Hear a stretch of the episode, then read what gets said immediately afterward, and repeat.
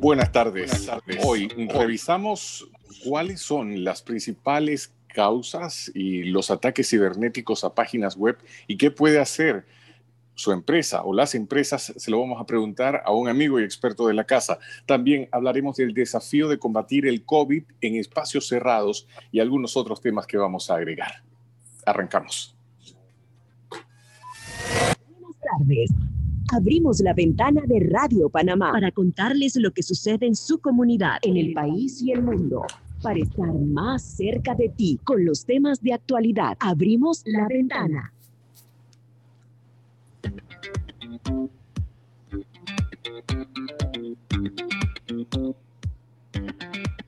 Tres, diez minutos en Ciudad de Panamá. Qué gusto poderles acompañar una semana más desde nuestras casas a la suya y por supuesto con el apoyo de nuestros compañeros en la cabina de Radio Panamá. Le invitamos a partir de este momento también a conectarse a las redes de Radio Panamá en Facebook, en Twitter y en el canal de YouTube, porque además de escucharnos, tiene la oportunidad de ver algunas de las entrevistas de esta y de los otros días. Así que le invitamos a conectarse a través de Facebook. Voy a saludar a Edna Jaramillo, que también sigue en casa, este lunes 8 de febrero, que avanza en un 2x3 acompañándoles con eh, diferentes temas. Ya le tuvimos un adelanto, pero antes vamos a ir con la frase del día, porque la de hoy va en la voz del economista Felipe Chatman.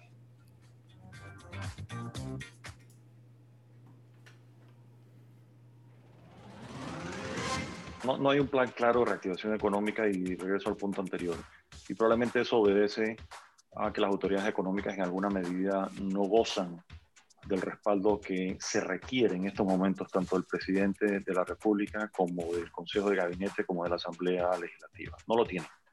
Y, ante eso, eh, eh, lo, que, lo, que ha, lo que está dominando es la agenda eh, de salud y realmente no, no ha permeado la agenda económica que tiendo a pensar que sí se tiene, se debe tener, pero realmente no ha trascendido.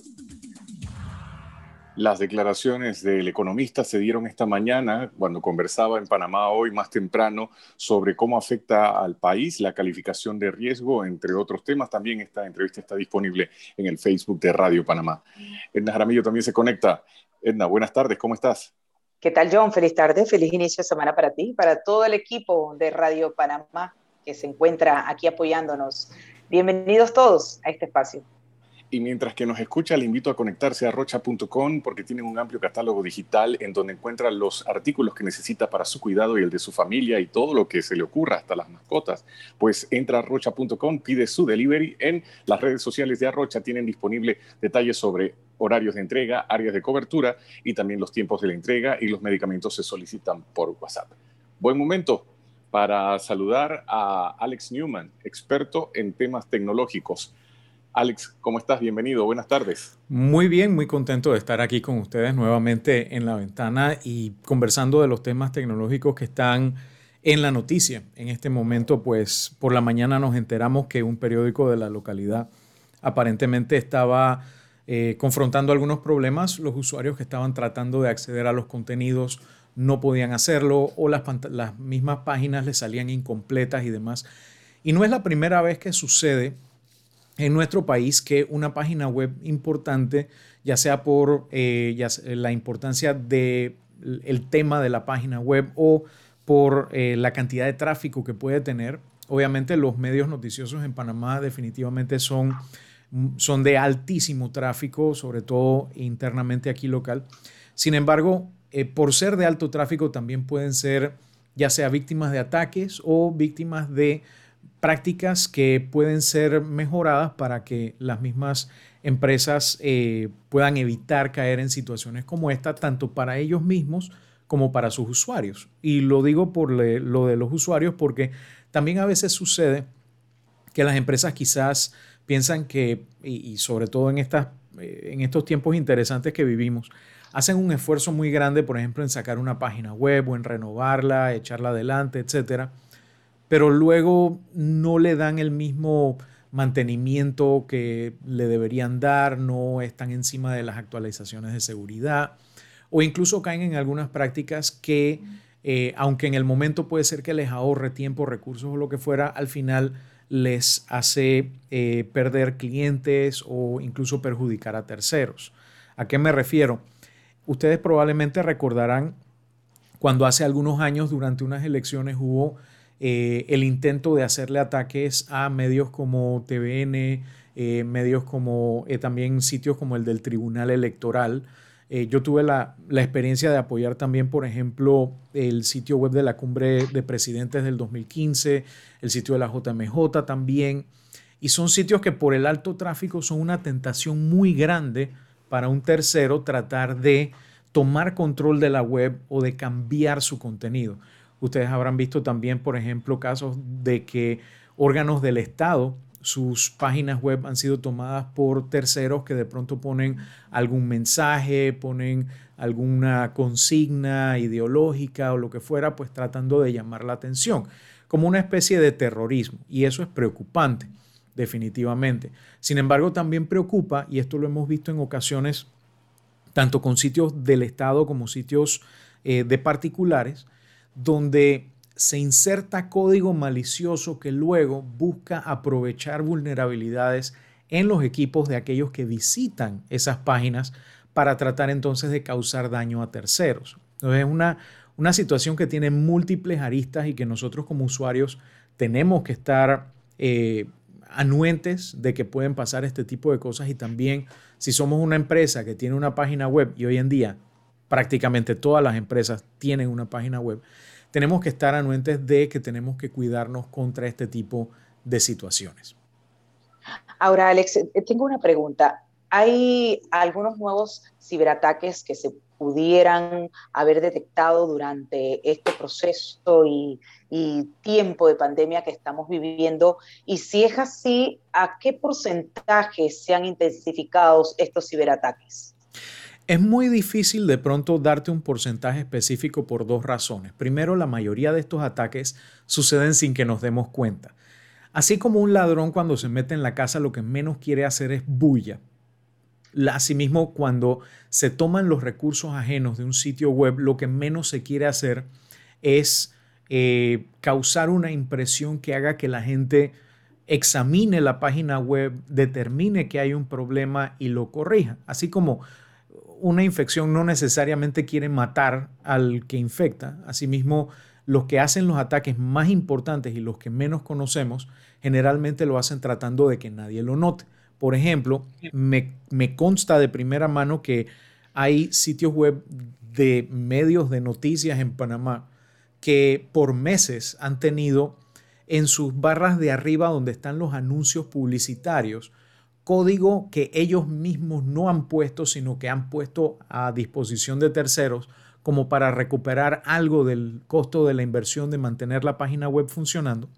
Y que hemos visto cada vez que entramos a incluso medios internacionales, llámese un CNN o lo que fuera, a veces hay una barra arriba que nos dice, oye, alquila tu carro en fulano renta car y es un anuncio local, pero la barra está ahí simplemente para brindar un espacio de esos eh, negocios que a través de, por ejemplo, Google Ads o de cualquiera de estas plataformas quiere promoverse. Entonces, ¿qué pasa?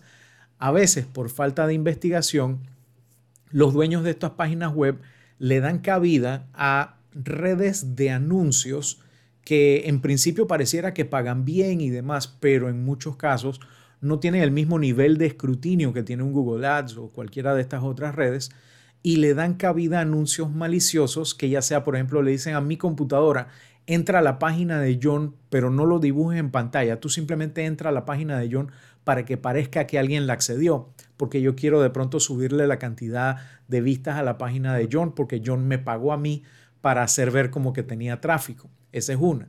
La otra es, digamos que John a mí me cae mal porque él compite conmigo. Yo digo, ¿sabes qué? Voy a hacer que se le caiga la página web mando a pedir estas publicidades eh, de, dudosa reputación. Y cuando la gente viaja a estas páginas web, muchas de ellas son, eh, por ejemplo, de películas pirata, de contenido para adultos, etc. La computadora del que la está visitando va y se pone a visitar también, sin dibujarlo en pantalla, la página de John. Y de pronto, de la noche a la mañana, la página de John está caída. Entonces John dice, no, pero es que estoy sufriendo un ataque cibernético increíble con miles de millones de peticiones alrededor del mundo. Y no es que es, que es alguien en particular atacándole directamente, sino que está utilizando los recursos ajenos para caerle a la página de él. Hay una, les voy a compartir algo que me pareció curioso. Hay una agencia que se llama Centro Avanzado de Operaciones de Seguridad de Secure IT. Eh, bueno, ellos dicen, el confinamiento sirvió para agudizar el ingenio y sofisticar sus estrategias criminales. ¿Qué hace un hacker 24 horas encerrado en su casa? Diseñar nuevos virus, hablar con otros para perfeccionar las amenazas. Y no, no estábamos conscientes, creo que hasta ahora que lo hablamos, porque si todos estamos encerrados, los hackers también, y desocupados, ¿qué van a inventar? Yo te digo algo, más bien el que es hacker probablemente ya estaba encerrado la mayoría del tiempo igual. Lo que sí puede ser es que hay más computadoras en casa encendidas y funcionando, computadoras que están en manos de personas quizás un poquito menos eh, asertivas en cuanto maliciosas también y, menos cuidadosas en cuanto al tema de seguridad. La computadora de tu oficina, varias veces pasa que tú, ah, es que quería instalar esto, quería hacer aquello, pero la computadora no me lo permitió, el antivirus no me lo permitió, las políticas de la empresa no me lo permitieron. Pero en mi casa yo instalo lo que yo quiero, lo que me sale en la pantalla aceptar, yo le doy a aceptar y no lo leo. Entonces, eh, hay mucho mayor potencial de utilizar todo ese equipo que está ahorita mismo dándose en el Internet para muchas cosas, incluyendo el atacar a terceros. Entonces, una de las diferentes posibilidades que puede haberse dado el día de hoy en el caso de un sitio como el del medio de comunicación que amaneció eh, caído, es precisamente ese, el aprovechar computadoras infectadas alrededor del mundo para decirle a todas, ahora vayan a esa página web. Afortunadamente, yo creo que ya deben haberse repuesto del tema. Una de las cosas que se hace, y es lo que se hizo, por ejemplo, con el sitio de TVN, con el sitio del Tribunal Electoral, existen servicios de distribución de contenido distribuido. Yo recuerdo que cuando pasó lo de TVN, yo le dije en broma y en serio a Eduardo Limjoen, oye, eh, yo no sé por qué llevan tanto rato caído, eso se resuelve en un rato. Y él me dice, pero ¿cómo así que en un rato? Yo le digo, mira, fácil. Una vez a mí se me, se me ocurrió decir, ah, ese grupo de anónimos son unos tal por, eh, por cual. Y como a la media hora se echaron mi sitio web.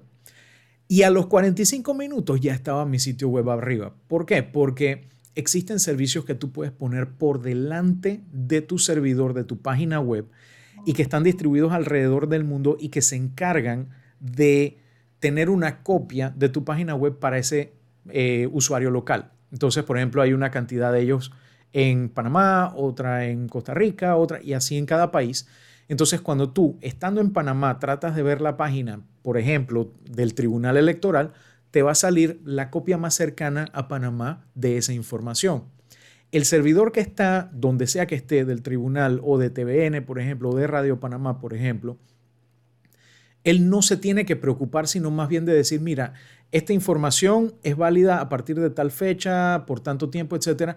Y todos los servidores alrededor del mundo simplemente dicen, ah, perfecto, si necesito una actualización te aviso. Eso disminuye increíblemente la cantidad de tráfico que tiene que aguantar el servidor principal y permite que tú, incluso si estás en Australia, lo leas como si el servidor estuviera en tu mismo país, porque hasta cierto punto lo está. Es como el que nos escucha ahorita mismo a través de radiopanamá.com.pa en Australia, es como si estuviera sentado al lado de su radio, porque hay un medio, en este caso el Internet, que repite todo lo que estamos diciendo y que lo hace llegar hasta donde esa persona está. Y ese tipo de tecnologías permitieron que, por ejemplo, el sitio web de la, de la JMJ, nosotros lo pudiéramos haber hecho funcionar eh, entregando primero eh, decenas de millones de usuarios eh, viendo la página web simultáneamente, miles o a veces cientos de miles de ataques diarios y que en ningún momento tuviéramos ningún tipo de inconveniente con una infraestructura que costó si mal no recuerdo, creo que como mil y pico de dólares total durante todo el evento. Si nosotros hubiéramos tenido que invertir en una capacidad como para aguantar toda esa cantidad de usuarios sin hacer más nada, hubiera sido mínimo 10 a 100 veces ese mismo costo. Y estamos hablando de servicios que, primero, existen eh, versiones gratuitas. Por ejemplo, para mi página web yo uso la versión gratuita pero para sitios ya de mayor volumen, de mayor tamaño, obviamente, eh, existen eh, versiones de costo que no son muy caras y que permiten aguantar este tipo de ataques bastante fácilmente porque incluso el sitio es inteligente. Si él ve, oye, de pronto de la nada un pocotón de gente de tal país está tratando de acceder a esta información, ¿sabes qué?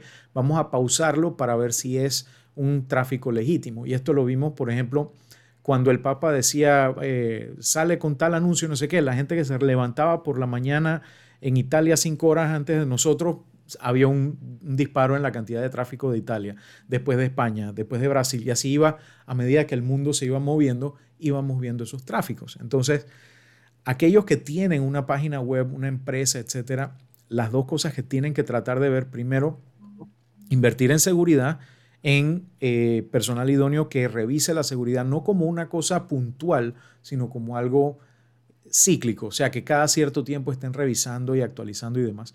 Y por el otro lado, pues considerar buscar estos servicios que permiten mantener las páginas web arriba y tener un respaldo que te permita, si el día de mañana tu proveedor de web dice, no quiero eh, tener tu página web aquí porque de pronto me caes mal, como ha pasado con temas de política últimamente, o de pronto simplemente porque quebraron o lo que fuera, entonces tengas como recoger tus cosas y volverlo a poner en otro lugar sin que se interrumpa tu servicio.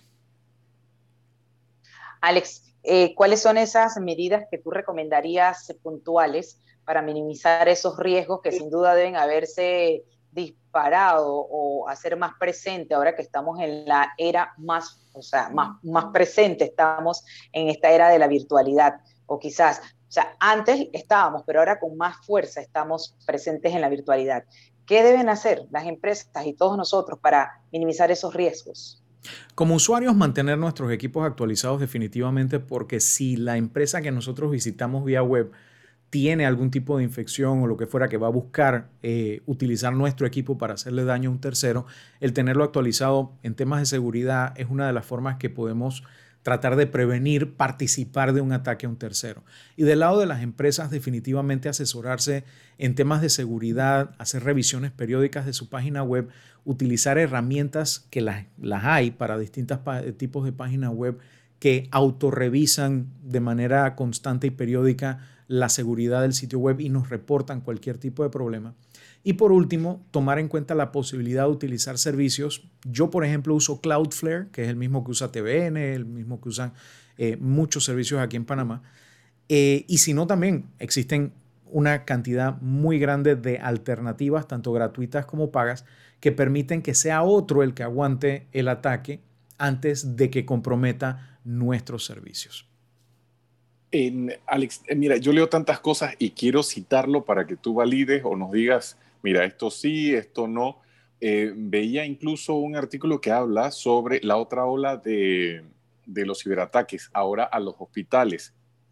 En el 2020, debido a la pandemia, se ha hablado continuamente de olas de ciberataques a esta infraestructura y están utilizando ransomware para mantener a hospitales y servicios médicos como rehenes digitales, impidiéndole acceder a archivos, sistemas vitales hasta que se pague un rescate. Claro, ahora el tema de las vacunas, el, tema de, tratamientos y el seguimiento que se le da a la, pandemia del COVID lo pone en primer lugar. Pero ¿qué tanto hay de veraz en, estas notas que leemos y qué tanto hay de ficción? Es muy veraz que uno de los de los blancos más apetitosos para este tipo de ataques son los hospitales. Ahora, en la inmensa mayoría de los casos no son ataques dirigidos, sino que de casualidad eh, alguien en el hospital recibe un correo electrónico, lo abre, el equipo no está actualizado, permite que ese equipo ejecute eh, código y cifre los datos y haga ese tipo de daño. Esas prácticas poco a poco se están tratando de de, minimizar en los hospitales, en los sistemas de salud y demás, a través de, primero, de temas de cumplimiento. Muchas eh, legislaciones, no tanto la nuestra, pero en otros países, eh, son muy exigentes en cuanto al cuidado que se tiene que tener con la información de terceros y el nivel de acceso que se tiene que tener, los respaldos que se tiene que tener. Sin embargo, de que va a pasar, va a pasar, sobre todo en instituciones más pequeñas. Y lo importante es que esas instituciones tengan sus respaldos como debe ser, que sigan las prácticas adecuadas que eduquen a su personal. Sin embargo, también existen ataques dirigidos. Yo voy a mandarle a fulano en el hospital tal porque yo sé que esa persona maneja una información, etcétera. Y tenemos que tomar en cuenta que los hospitales, eh, para bien o para mal, manejan una cantidad de información muy importante nuestra, muy personal, muy identificable y a veces hasta incluso para cobrarnos guardan nuestros datos de tarjetas de crédito y demás.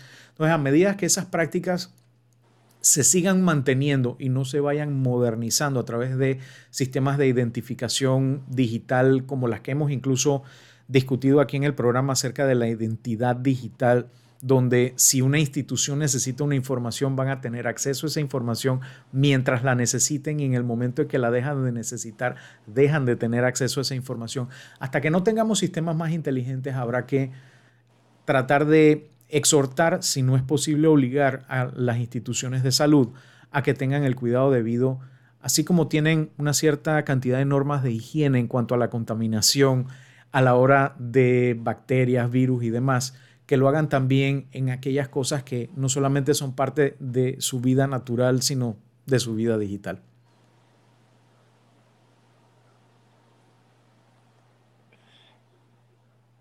Edna. Bien, no, no sé si tiene, si se podemos seguir o si ya se acabó el tiempo. No, yo creo, creo que nos da todavía tiempo. Tenemos como minuto y medio. Alex ya está entregado, ¿ah? Alex, Alex sí. al grano. Alex, Alex, bueno, como quiera que ya eh, en otras ocasiones nos has ayudado a esclarecer en la materia, pues yo creo que resta dar esas recomendaciones que siempre sueles dar para cerrar y concluir a todas aquellas personas, ahora que estamos más expuestos, los chicos dentro de poco también ingresan ya al colegio y tienen que volverse a reconectar con la tecnología. Creo que también cabría muy atinado recomendaciones para estos chicos que están permanentemente con la tecnología eh, pues conectados. Eh, no solamente a las empresas para los temas estos de los, los ciberataques, sino también para los jóvenes que están ahora en casa mucho más conectados que antes. Bueno, asimismo como se han sofisticado de pronto los estudiantes, los usuarios, los clientes, también se han sofisticado la gente que está queriendo hacer daño. Por ende, lo que les dije hace un rato, mantener los equipos actualizados, estar seguro antes de instalar, correr, utilizar cualquier servicio, investigarlo bien y estar seguros. Em, y yo diría que también por último, tener un poquito de escepticismo saludable. ¿Y a qué me refiero? En, fin, en este fin de semana, por ejemplo, he estado hablando sobre la consola PlayStation 5. Por ahí eh, me llegó una para hacer las pruebas y, y, comentarlo en mi página web y demás. Y me he dado cuenta que hay cualquier cantidad de empresas falsas en Internet ofreciendo estas consolas a precios a veces altos, a veces irrisorios, pero que igual son falsas. Hay una, una escasez muy importante de estas consolas en este momento y se están aprovechando para hacer daño. Tengan muchísimo cuidado, están haciendo mucho, mucho daño diciendo deposítame y después se pierden, botan el número de celular, cierran la cuenta, etcétera. Y son cosas que son un poco complicadas, sobre todo en estos tiempos, de pedirle al Ministerio Público que las esté investigando. Lo tienen que hacer. Sin embargo, podemos también facilitarles un poco el, trabajo teniendo un poco de duda razonable. Tengamos mucho cuidado con, sobre todo también ofertas de celulares, de toda una serie de dispositivos que la gente está buscando, a veces por necesidad, a veces por eh, temas aspiracionales, pero se están aprovechando mucho de eso. Pregunten, averigüen. Y si tienen cualquier duda, síganme en arroba vida digital y con mucho gusto lo averiguamos juntos. Y cualquier duda que les pueda resolver, estoy a sus órdenes. Alex, y justo comentabas algo allí en una de tus publicaciones referente a una cuenta de una compañía de, Internet eh, que llegaba a un correo, pero no era un correo de la compañía. Sí, está pasando muchísimo y esto hoy en día puede pasar de tu proveedor de correo, puede ser una compañía de, televisión por cable, de internet, de telefonía, que te dicen es que estamos actualizando nuestros datos. Y en el caso de los bancos, sí es cierto, ellos se les requiere actualizar los datos.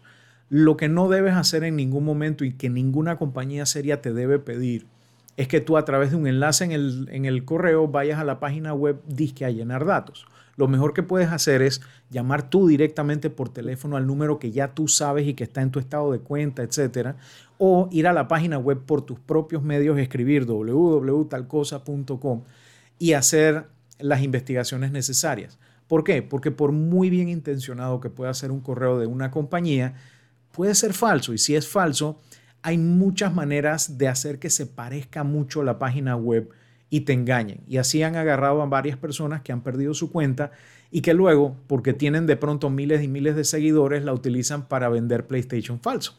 Entonces, tengamos cuidado por nosotros, por los demás, sobre todo si somos personas expuestas de alguna manera públicamente, sí sería importante que tengamos más cuidado todavía y verifiquemos mucho. Lo he dicho varias veces aquí, me perdonan los que hablan ruso bien, da veriai na que es confía pero verifica. Sí, incluso te hacen hasta llamadas y tú, o sea, se suenan tan formales que tú puedes caer pensando que ciertamente te están llamando de una entidad bancaria. No solo eso, pueden falsificar el número de teléfono de origen. No es fácil, no es fácil, todavía no es fácil, pero, eventualmente lo será. Es mejor simplemente cierra el teléfono, espera cinco minutos y llama tú de vuelta y pídele todos los datos a la persona y demás. Sé un poco más escéptico. Malicioso. También. Oye, Alex, te agradecemos. Como siempre, atinados los consejos que tienes para la audiencia y pronto, como decía Edna, empieza el año escolar y de repente no estaría mal repasar algunas recomendaciones, ya que vamos a estar en tantas plataformas que, que ahora hay disponibles, que Webex, que Zoom, que Teams, tantas, eh, cómo mantener también, y creo que un buen consejo para los docentes y para los equipos educativos, mantener la seguridad.